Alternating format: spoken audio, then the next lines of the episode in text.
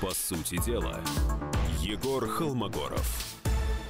Здравствуйте, дорогие друзья, с вами я, Егор Холмогоров, возвернувшийся наконец-то из отпуска в Крыму и теперь вживую а, в студии «Комсомольской правды». И со мной Дмитрий Стешин, военкор и корреспондент «Комсомольской правды». Добрый вечер. А, у нас работает студийный номер телефона 8 800 200 ровно 9702.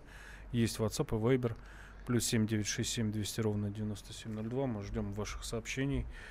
А начнем мы, наверное, с футбола. Вот Егор Станиславович, я знаю, что он не любил никогда футбол, а тут проняло. Он следил, он писал постоянно. Переживал, переживал, переживал. Даже статью написал на эту тему вчера. Ну, это понятно почему. Ну, как-то так вот моему поколению на самом деле с футболом не очень повезло что все самые феерические истории, которые были в футболе, а, они происходили тогда, когда мы еще были слишком маленькие, чтобы все это оценить. Скажем, чемпионат 86 -го года в Мексике, там голы Марадона и все такое. А потом, когда уже в 90-м году а, был чемпионат в Италии, который я смотрел от начала и до конца, честно пытался смотреть, там был настолько унылый финал Германия-Аргентина, который в, в итоге Германия выиграла по очень спорному пенальти, что это к футболу все совершенно не располагало. И в дальнейшем тоже, ну, вот так вот получалось, что а, как-то вот эта игра все время, как она попадала в поле моего зрения, там были какие-то унылые вещи. Там то Зидан бьет Матераци головой в... Эм, хорошо, в что голову. не в пах, да. Вот, а, в грудь он его бил. Вот, то, скажем, наши замечательно на Евро 2008 громят Голландию, а потом Испания просто страшно и унизительно со счетом 3-0 выносит нас в, полуфинале. На это было просто смотреть без слез невозможно. И я, соответственно, см- вот относился к этому матчу а, Россия-Испания со смесью ужаса и безнадежности. Мне казалось, что сейчас вот выйдет опять эта фурия Роха, просто снесет, раздавит нашу команду, потому что э, у меня только вот робкая надежда появилась после того, как я увидел, как Уругвай играет э, кем они там играли-то? С Португалией они играли. И просто разнесли их тоже на куски, когда Рональду ничего не сделал. Я понял, что наши проиграли Уругваю не потому, что наши такие слабые на самом деле, а потому что Уругвай сейчас нереально сильный. Ему уже вполне можно прогнозировать хорошие шансы на выход в финал. Вот. У них, конечно, на пути Бразилия, но Уругвай сейчас выглядит объективно сильнее всех. я начал догадываться, что вот наши, может быть, против Испании-то как-то потянут, но то, что я увидел, это действительно было мощно, это реально было мощно, то есть стопроцентная вот такая железная, жесткая русская оборона, Севастополь, Сталинград, вот все наши классические такие образцы, когда вот, кто же, кажется, вот этот немецкий генерал Мелентин писал, что если русские взяли маленький плацдарм, то их выбить с него уже практически невозможно, потому что они там окопались, они зацепились, если ты их не выбил сразу, то в этом случае через сутки он уже становится неприступным. Вот я видел вот эту вот технику, описанную этим немецким генералом, в, на футбольном поле в идеальном исполнении. То есть они дотянули таки на этом счете один на, э, на один на пенальти, до пенальти.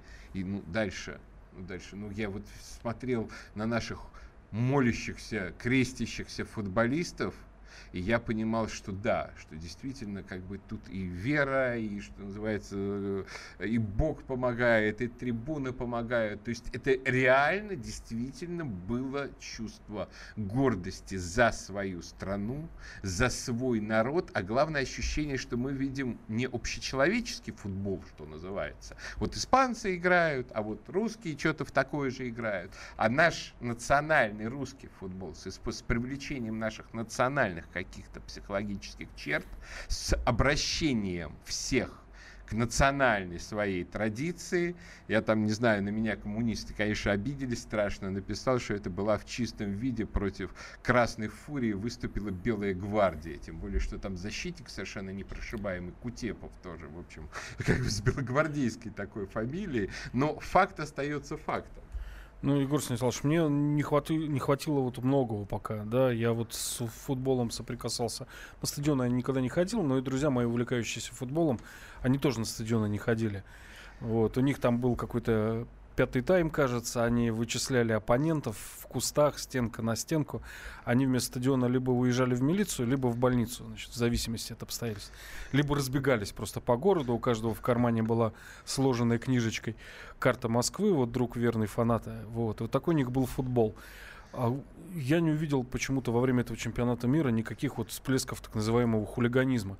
Да, и они могли долго рассказывать про идеи хулиганства, а, пытаясь подвести под это какую-то там идеологическую базу, вот, найти в этом конструктив. На самом деле, чемпионат мира проходит мирно, нету массовых драк с болельщиками. Ну, все-таки была проведена очень хорошая предварительная подготовка все-таки Россия объективно всех убедила в том, что мы очень хорошо умеем готовиться и проводим все на высочайшем уровне. То есть понятно, что иностранные фанаты, которые слушали тут э, свою прессу про медведей, балалайки, морозы, водку и дикую Россию, они обалдевают от того, что по сравнению с большинством там и латиноамериканских, и большинством европейских стран, на самом деле Россия, особенно крупные столичные города, это более инфраструктурно развитая страна, просто потому что хотя бы у нас инфраструктура современнее. Что, скажем, то, что в, во Франции или в Германии внедряется с большим трудом, скажем, Wi-Fi повсюду публичный,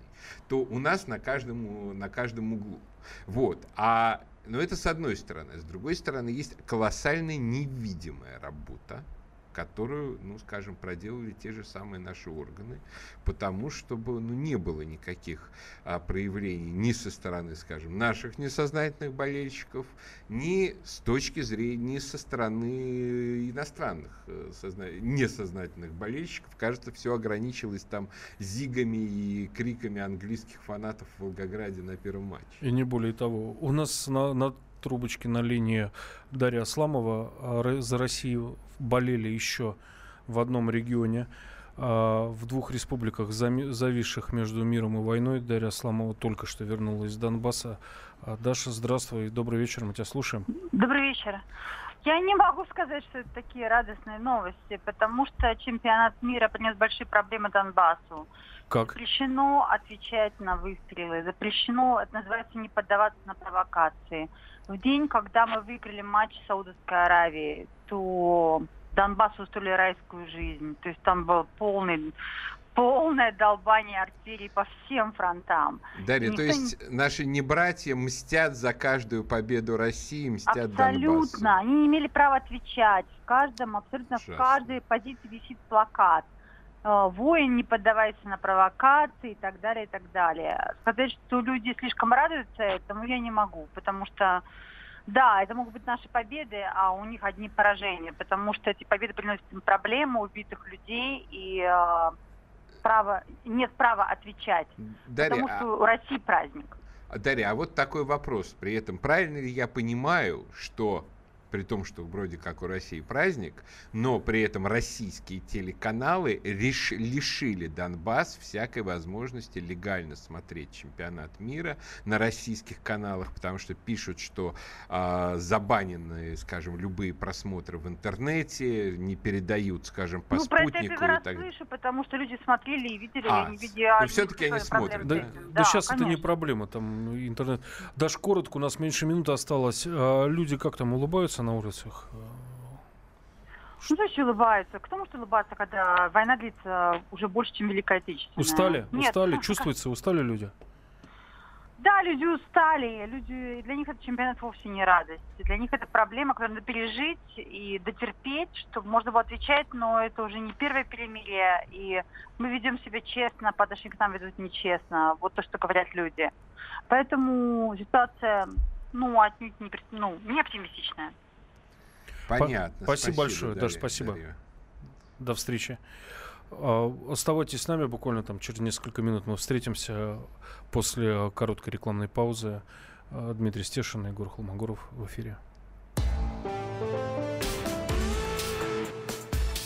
По сути дела, Егор Холмогоров. Будьте всегда в курсе событий. Установите на свой смартфон приложение «Радио Комсомольская правда». Слушайте в любой точке мира. Актуальные новости, эксклюзивные интервью, профессиональные комментарии. Доступны версии для iOS и Android.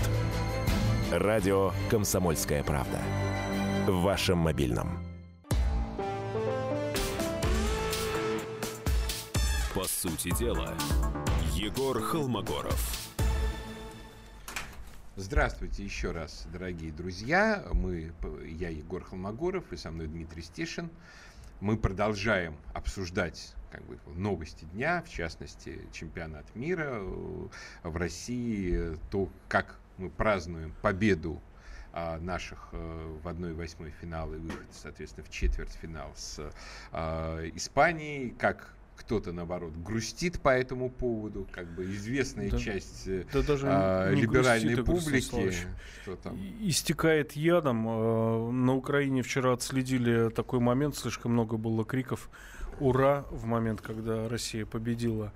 И Аркадий Бабченко, наш герой, он уже как бы за гранью добра и зла между небом и землей он и не жив, и не мертв. Вот он разразился колонкой. В пятницу 13-го помер наш покойник. Мы несли его хоронить, а он ногами шевелит.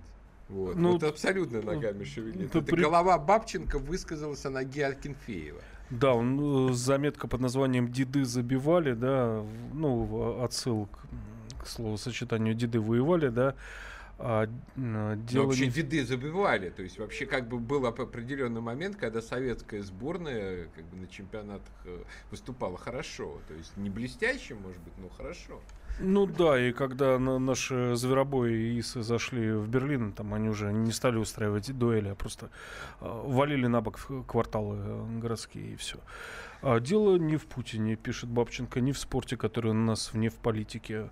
А, вас презирают за очередное победобесие. Неважно, какое, крымнашистское, девятимайское или футбольное. В одной из них вы все равно свалились, вляпались. Крым наш прошли, 9 мая прошли, а футбол не пережили. Почему не пережили футбол? Вчера ехал, я дежурил по номеру, я равнодушен, еще раз скажу, к футболу, но я не могу спокойно смотреть на детей, которые... Ну, немного было машин на улицах. Вот детишки махали моей машине одинокой российскими флагами. Конечно, я им сигналил в ответ, дудел, и мне как-то радостно было. На душе вот а, позитив накрыл столицу, и слава богу. И настолько это было хорошо и здорово, что э, насколько плохо Аркадию Бабченко, который томится в Киеве. Ну, там не только, не только он один же выступил по этому поводу. Ну, человек, который стал, в общем-то, трупом для, для всех, включая даже, в общем, свою либеральную братву, вот, сидит там в какой-то киевской хате сбушной, как пишет, у меня там ничего нету, да, ни трусов своих. Табуретка с номером. Да, табуретка с номером и так далее. Скоро, видимо, запястье тоже с номером будет.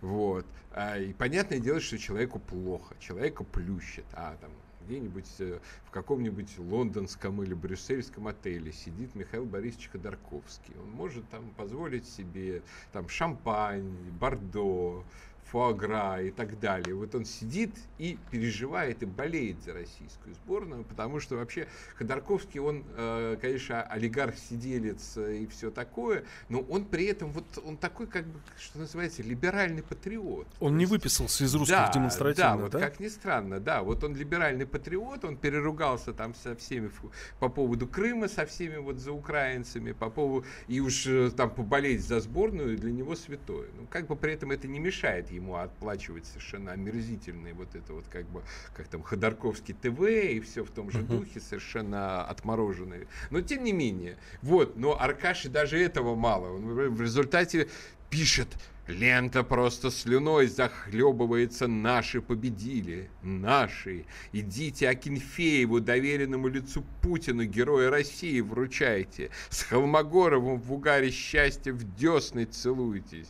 Ну, я буду согласен, если со мной будут целоваться только девушки какие-нибудь красивые. Если Навальный полезет целоваться, я буду против, если честно. Но, тем не менее, то есть совершенно очевидно на самом деле в этой истории что? Вот как вот если перестать избивать и издеваться над Бабченко, вот, а, а, проанализировать ситуацию серьезно. Что убивает вот весь этот демшизово-либеральный дискурс.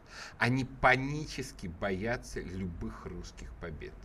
Они знают отлично, что весь их ресурс жизненный – это в несчастье, в поражении, в боли, в тоске, в, то, в тоске простого русского человека. Чем вот хуже, когда тем нам лучше, плохо, да? тогда они рассчитывают, что мы как-то еще там смело в бой пойдем, свергать там Путина и так далее. А когда нам хорошо, то это значит, что люди будут терпеть, что называется, эту власть дальше. А почему, собственно, терпеть? На самом деле, вот почему еще важен этот футбольный патриотизм? Потому что я всегда не очень высоко ценил вообще любой футбольный, любой спортивный патриотизм. И, конечно, не знал, э, не очень одобрял весь этот чемпионат, уж точно не разделял вот эту точку зрения, а вот давайте ради чемпионата там принесем огромные жертвы. Вот и сейчас, вот скажем, то, что Даша мне раска- нам рассказала, это просто ужас и стыд, потому что, ну, конечно, за любую провокацию, мне кажется, следовало бы отвечать таким массовым салютом из всех а, огневых средств, которые там у Донбасса есть. Но, тем не менее, что он показывает, этот футбольный патриотизм? Простую вещь. То, что нерешаемых для России проблем нет. Вот последние там лет 20 наша сборная по футболу, ну 25, была безнадежна, безысходна, была предметом, ну таких вот как бы общенациональных страданий. Эти общенациональные страдания были, конечно, не очень понятны, с учетом того, что ну, американцы вообще в футбол кое-как играют. Это не мешает им быть одной из как бы, э, ведущей, вообще ведущей страной мира. Там китайцы вообще, я думаю, не, не задаются для себя таким вопросом, чтобы играть в футбол. Ну вот нам по каким-то... Мы, в общем, будучи европейской в целом страной, для нас это важно, что как бы а, все крупные развитые европейские страны, там футбол играют хорошо, немцы до своего поражения, что интересно, не в Волгограде, а в Казани, ну, а, тоже играли хорошо. И вот нам тоже хотелось, а вот был стыд, позор и так далее. И то, если вспомнить, вот что писали про нашу сборную перед чемпионатом что писали про Черчесова перед чемпионатом. Это вот был просто такой бронздбой, бронздбой Даже песню из... написали про Рамзана Кадырова. Да, из канализации и так далее.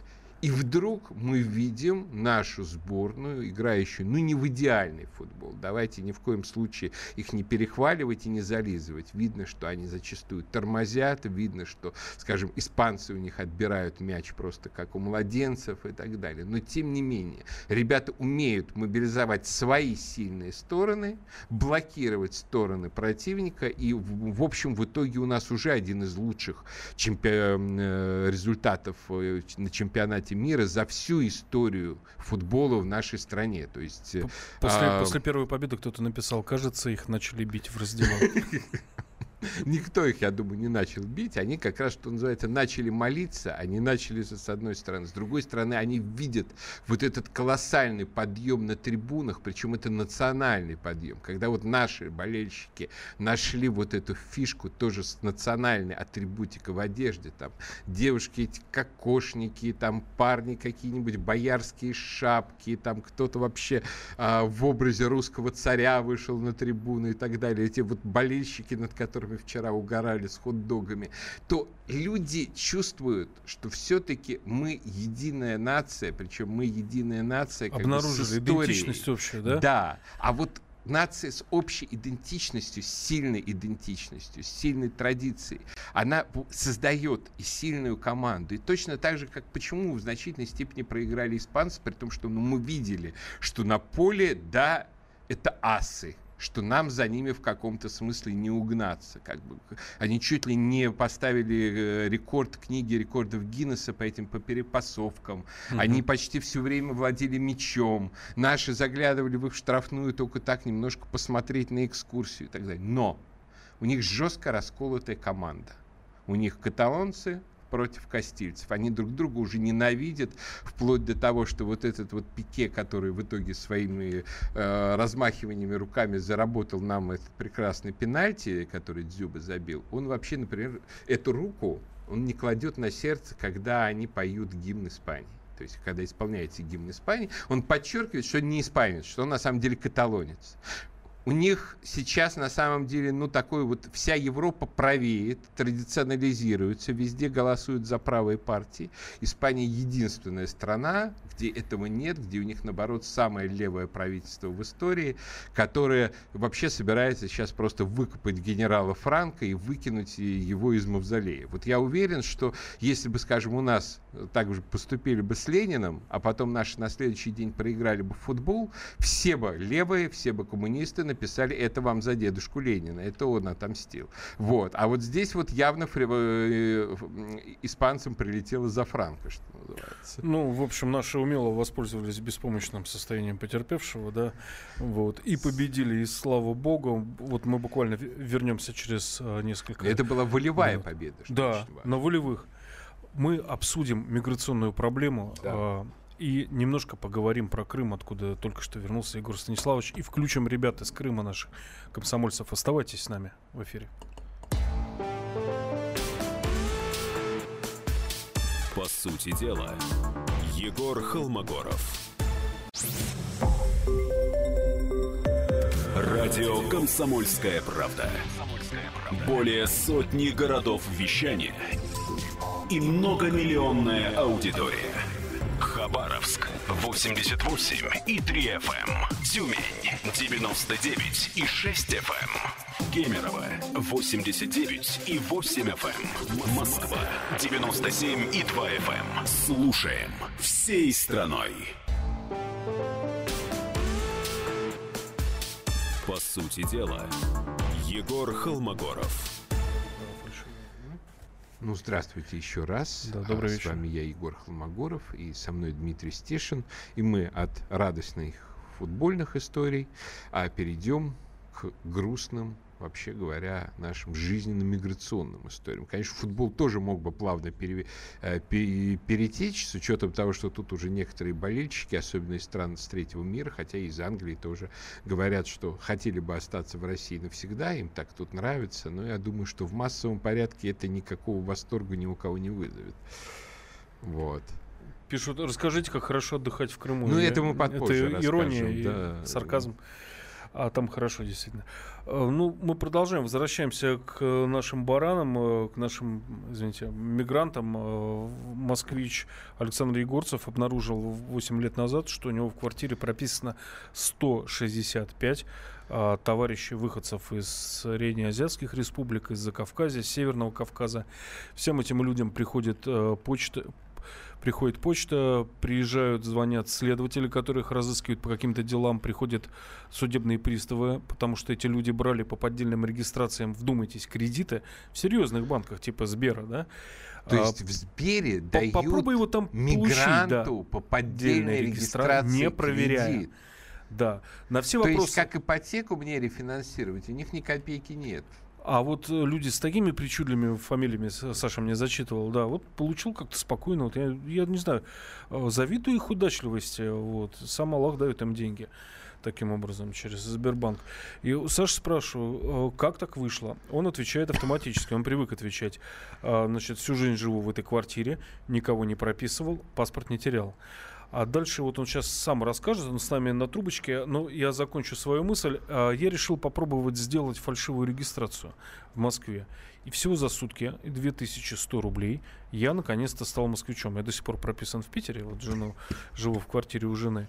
А, это оказалось просто Яндекс а, на запрос регистрация в Москве быстро выдает порядка 400 сайтов на сайте, на, на котором я делал свою регистрацию, он сегодня утром схлопнулся, там 4.03 Forbidden, э, э, как бы он отключился. Но остальные работают, те же самые расценки.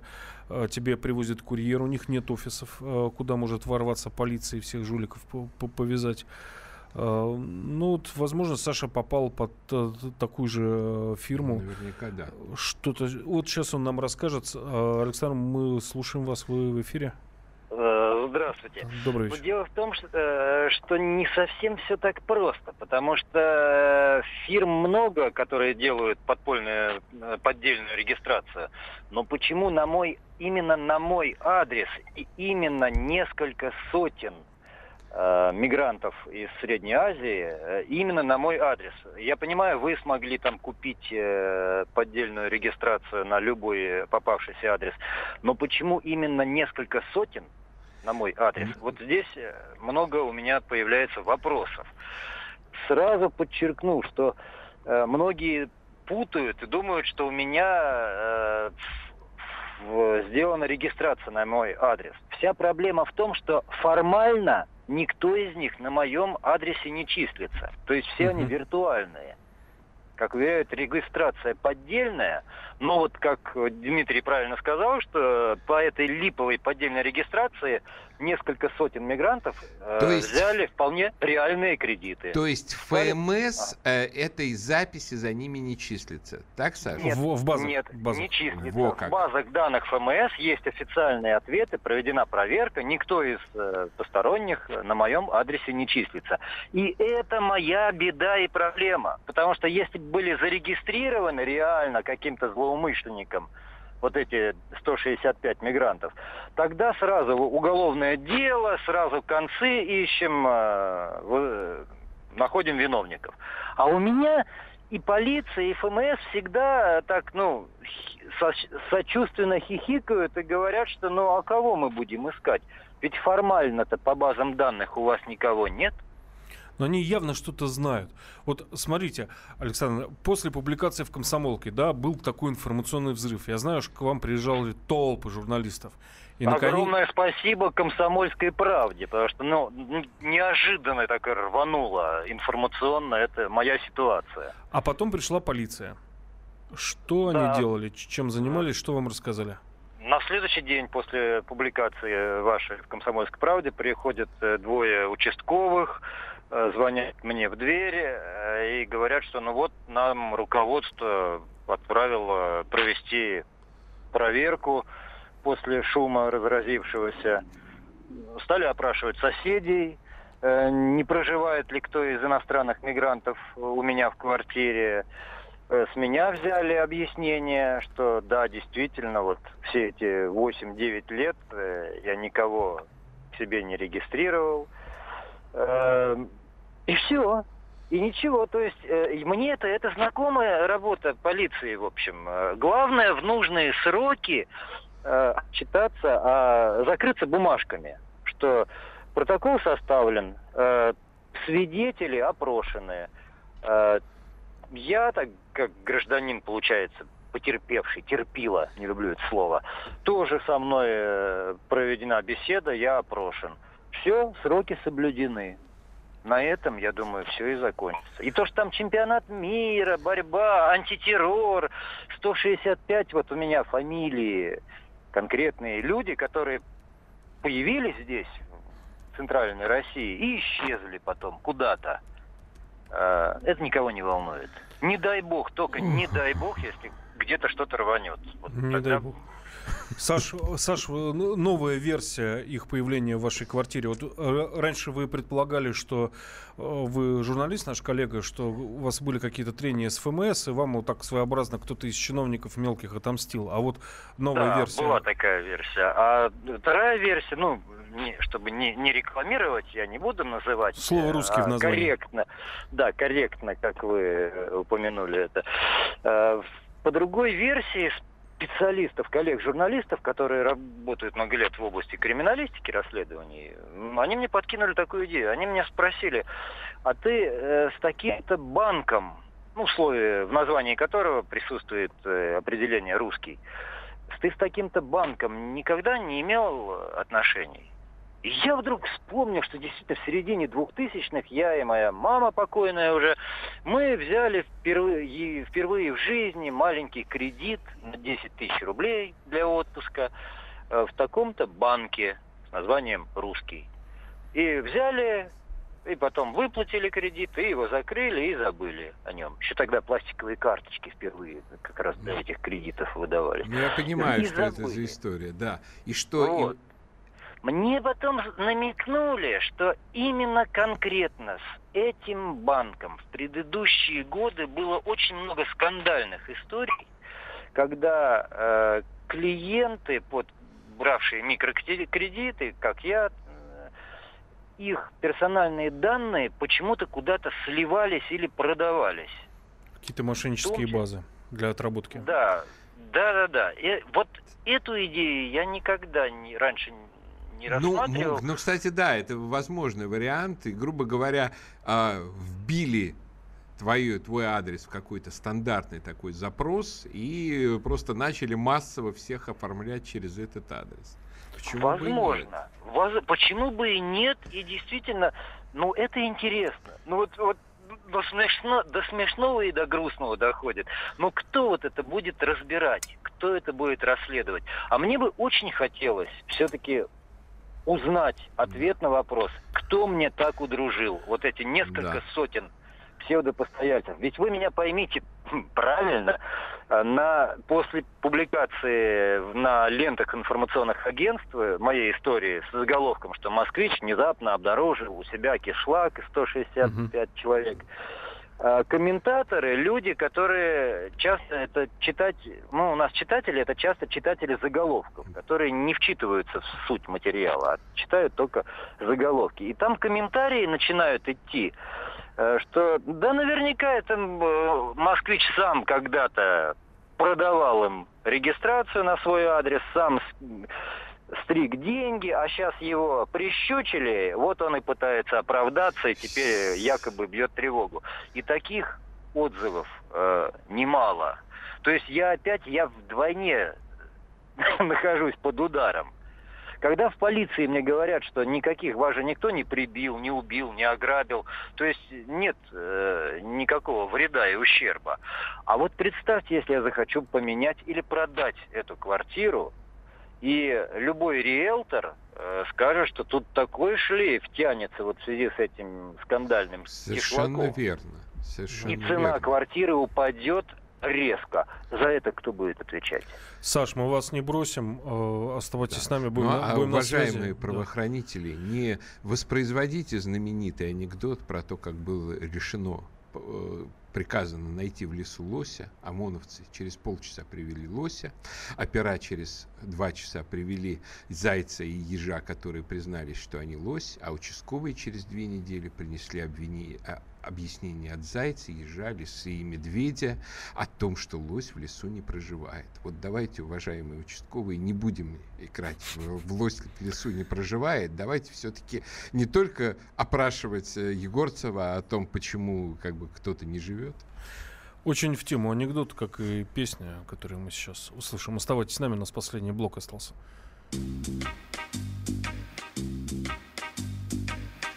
Наша служба и опасна, и трудна, И на первый взгляд как будто не видна. Если кто такой и где у нас порой Честно жить не хочет, Значит, с ними нам вести незримый бой. Так назначена судьбой для нас с тобой. Служба дни и Если где-то человек попал в беду, Мы поможем, мы все время на посту. Ну а если вдруг кому-нибудь из нас Тоже станет туго, что ж, друг друга выручали мы не раз, И не раз согрело нас в тяжелый час.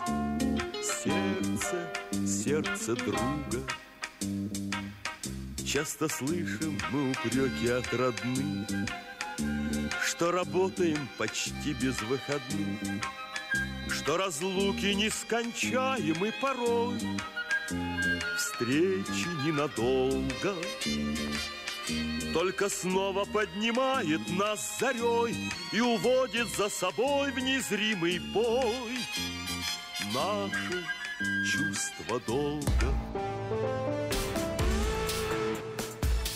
По сути дела, Егор Холмогоров. Радио «Комсомольская правда». Более сотни городов вещания и многомиллионная аудитория. Иркутск 91 и 5 FM. Эм. Красноярск 107 и 1 FM.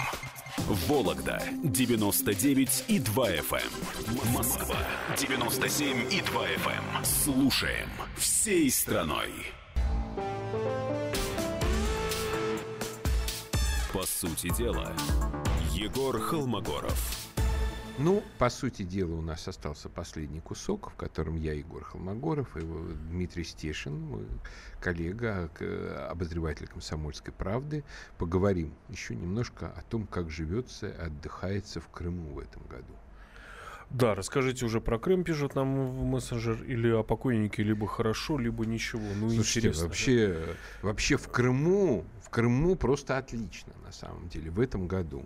Вот, то есть я туда летел на самолете через новый а, терминал в Симферополе, вот, который, как выяснилось, кстати говоря, там э, оформлял всю как бы наглядную, что называется, тексты, таблички и так далее, мой одноклассник Артемий Лебедев.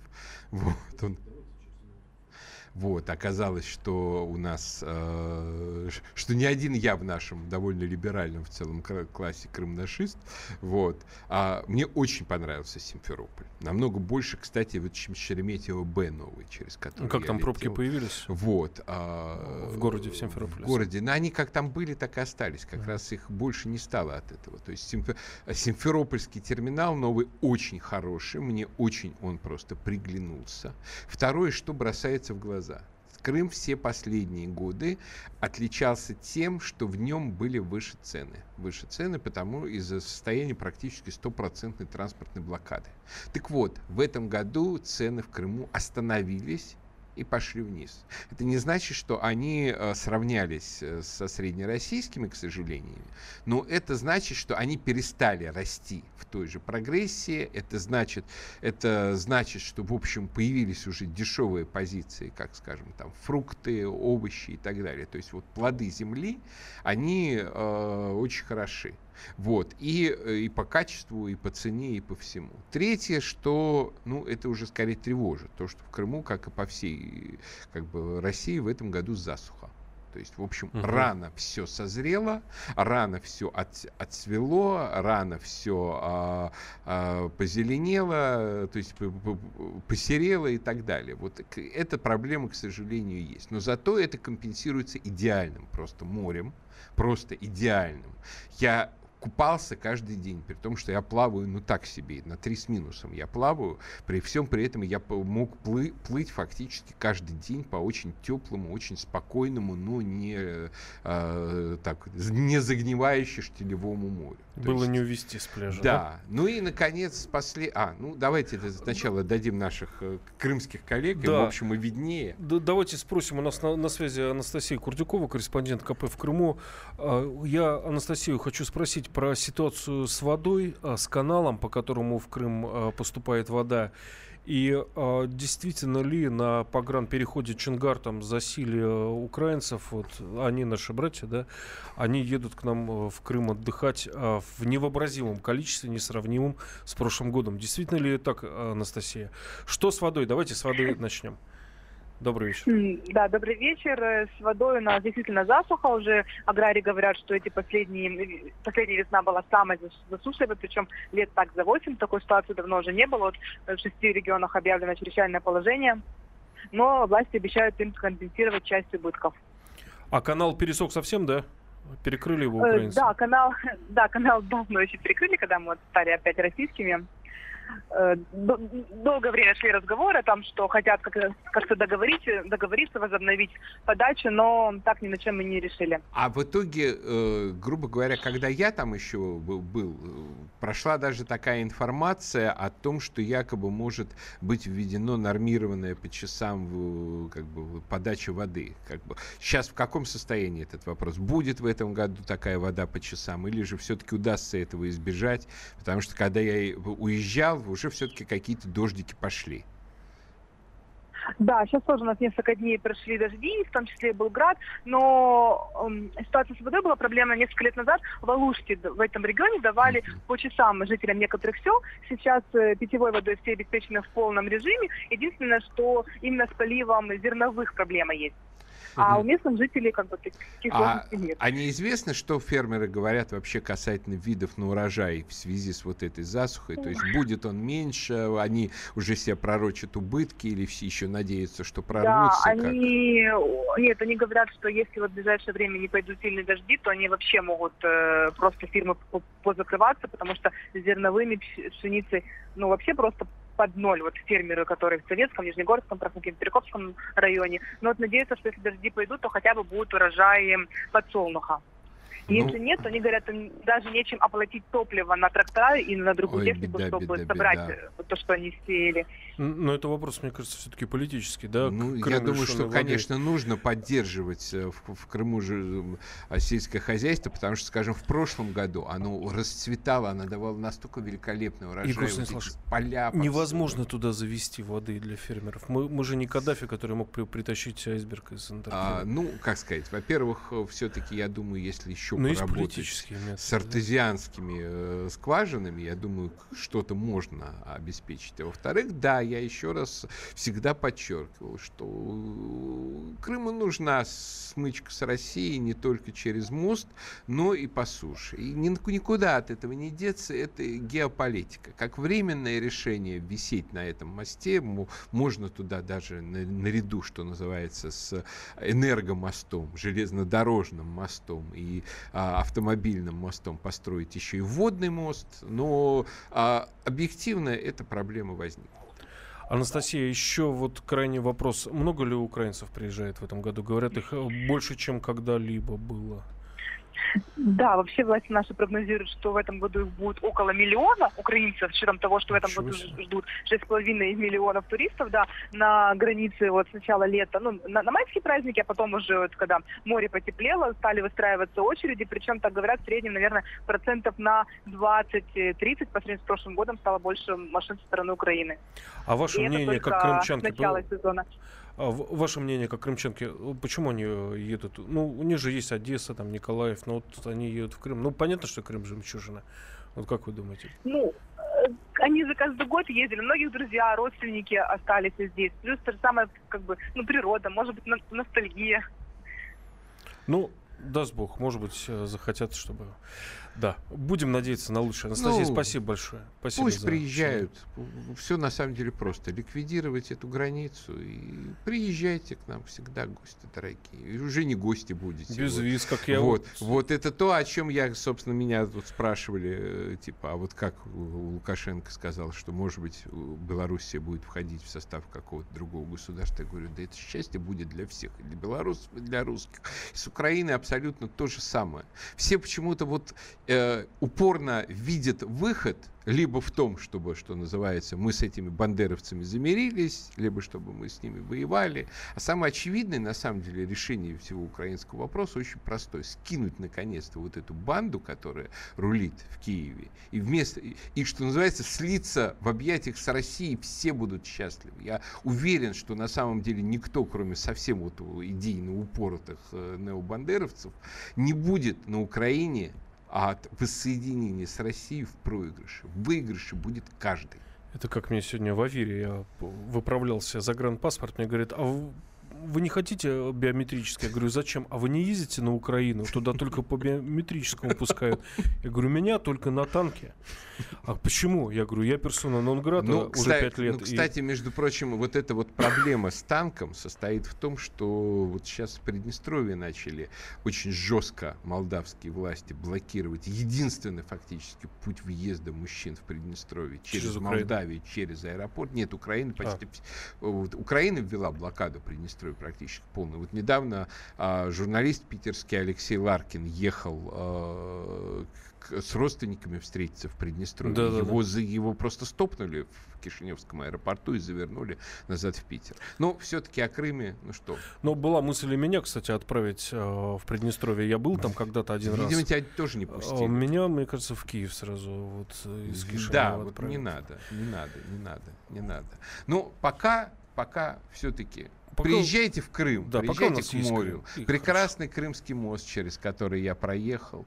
Прекрасная Ливадия, прекрасный Севастополь. В Ливадии, кстати, мне очень понравился памятник Александру Третьему. Он просто совершенно фантастический. Вот. И с него прекрасно видно море. О чем мы сейчас, собственно, прощаясь с вами и послушаем песню. Счастливо.